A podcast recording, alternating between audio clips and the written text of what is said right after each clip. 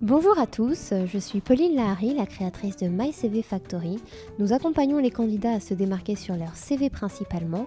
Cette chaîne de podcast est dédiée à l'actu emploi, au CV, au pitch, à la lettre de motivation ou encore comment préparer ses entretiens. L'idée c'est vraiment de décoder un thème chaque mois, de débriefer ensemble et nous aurons l'occasion même d'avoir des invités surprises. Je ne vous en dis pas plus et je vous laisse découvrir le sujet du jour. Un bon CV américain, ça ressemble à quoi? On va d'abord voir les différentes rubriques, les conseils pratiques et puis des exemples. Alors, les différentes rubriques. Bien sûr, en haut du CV, votre prénom, votre nom. Aux États-Unis, on ne doit pas mettre des informations de type état civil. Pas de nationalité, pas d'âge, pas de date de naissance et pas de situation familiale. Cela ne regarde pas votre employeur. Et les employeurs sont tenus de respecter les lois de EEOC, c'est Equal Employment Opportunity Commission. Donc c'est vraiment important de ne pas mettre ces informations-là dans votre CV. Sur la photo, pas de, pas de photo sur le CV américain. C'est également illégal car cela peut être un critère discriminant. Vos coordonnées et votre contact. On va dire que les seules choses qui sont autorisées, c'est votre numéro de téléphone. N'oubliez pas de mettre l'indicatif régional avec le plus 33 pour la France, que l'on puisse vous appeler, et votre adresse email. Il y a également une rubrique qui s'appelle Objectif, donc Objective, une pratique de plus en plus répandue en France d'ailleurs. Euh, c'est facultatif, mais c'est vraiment un plus. Donc attention à bien le formuler, soyez plutôt précis et indiquez votre besoin d'être sponsorisé, par exemple, si tel est le besoin. Vous pouvez écrire Looking for six months internship in a prestigious advertising company in New York, sponsorship for G1 visa required. Donc en gros, vous allez demander un sponsorship pour un visa, ça veut dire que l'entreprise euh, est au courant que vous avez besoin d'aide et de voilà d'assistance dans euh, la demande du visa. Ça veut dire que votre école, par exemple, ne va pas euh, vous le fournir. Donc c'est important parce que cela donne quand même une idée de voilà du travail à accomplir aussi pour, pour vous sélectionner. L'expérience professionnelle, professional experience, donc c'est la partie la plus importante. Elle est à mettre en avant. Encore plus que, la formation, à moins d'avoir vraiment très très peu d'expérience. Listez chaque poste occupé avec les dates et l'emplacement. Précisez voilà, si c'est euh, euh, la, enfin, la, ville en tout cas et, le pays. Énumérez les différentes missions bien sûr. L'idée aux États-Unis et, de plus en plus en France, hein, je, m'attache vraiment à le, souligner, euh, focus sur les résultats. C'est-à-dire qu'on veut vraiment du concret.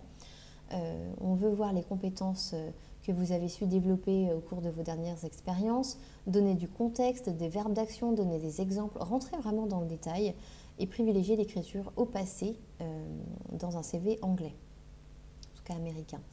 Euh, sur l'expérience professionnelle, je vais donner un petit exemple. Promoted brand awareness, manage social media accounts for French skincare brand, increasing following by 100% in six months increased sales by 20%, planned marketing campaign to promote the brand to its different audience. So, ici, c'est vraiment l'idée de montrer du pourcentage, euh, une durée, c'est-à-dire que vous avez augmenté les, ventes de 20% en 6 mois, ce qui est vraiment une, une prouesse. L'idée, c'est vraiment de montrer vos succès, en fait, via des chiffres et des exemples très, très concrets. Sur la formation, on dit education, elle est un petit peu moins importante que la partie expérience, mais elle peut être vraiment développée si votre expérience est mince. Euh, mettez différentes formations, et bien sûr, et vos diplômes. Contextualisez un petit peu et mettez les principaux domaines étudiés et la majeure. Vantez aussi vos excellents résultats ou les mentions si vous en avez eu. Sur les langues, donc on parle de languages, différentes langues euh, pratiquées. Mettez le niveau beginner, intermediate, advanced, fluent or mother tongue Mettez aussi les résultats de tests d'anglais, le TOEFL ou le TOEIC. Sur les compétences, donc on parle de skills, mettez en avant les compétences clés de votre domaine dans une section dédiée. Euh, Ce n'est pas forcément des compétences d'ailleurs acquises dans le milieu professionnel, hein. ça peut être euh, via des loisirs ou via complètement autre chose, vos associations. Euh, par exemple, on va mettre des hard skills qui sont plutôt les outils que vous maîtrisez, et après les soft skills, donc tout ce qui est plutôt qualité personnelle, leadership, travail en équipe, team Euh, interpersonal communication. N'hésitez pas à ajouter tout ça. Euh, les compétences informatiques, les hard, les hard skills peuvent être mentionnées dans une section à part. Euh, c'est vraiment comme vous le sentez. Si vous en avez beaucoup, vous pouvez donc vraiment les mettre dans une section différente. on peut parler de logiciels, d'applications. c'est particulièrement important pour les ingénieurs ou les développeurs d'avoir cette section très très fournie. Ce qui est très important aux États-Unis, c'est le community involvement. C'est des choses qu'on a un peu moins en France. Euh, c'est vraiment une section euh, euh, importante aux US qui est appréciée des employeurs. C'est donc toute cette activité caritative, associative, membre d'un club ou des activités au sein du BDE par exemple. Vous pouvez vraiment les, insérer sur le CV. Ça donne une image en fait très proactive et montre que vous êtes vraiment investi dans des, dans des causes.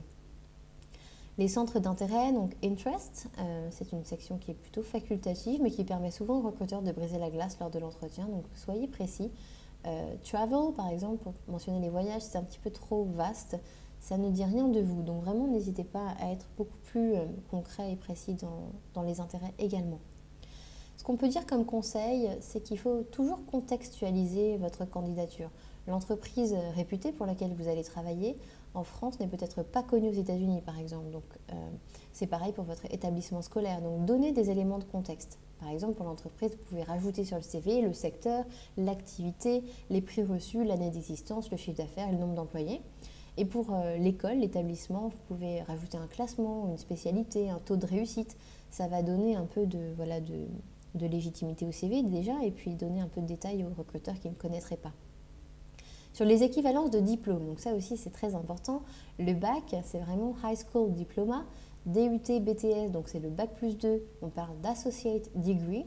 La licence Bac plus 3, c'est Bachelor Degree.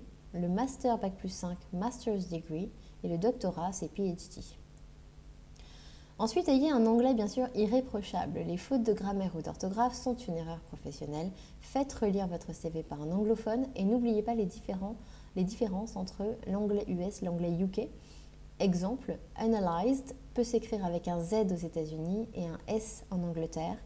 Color, honor peuvent s'écrire avec un O, euh, donc aux États-Unis et O-U-R euh, pour euh, l'anglais. Color, honor. Ensuite, center, theater s'écrivent ER à la fin pour les US, mais s'écrivent comme centre ou théâtre en Angleterre.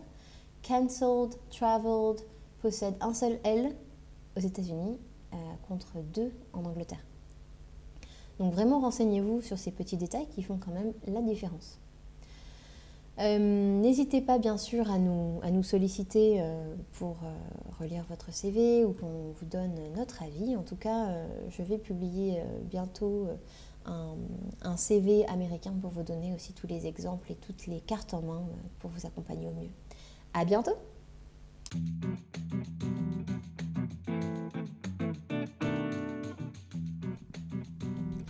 Merci à vous pour votre écoute. Si vous avez aimé notre podcast, n'hésitez pas à le partager autour de vous et à nous mettre quelques étoiles sur iTunes.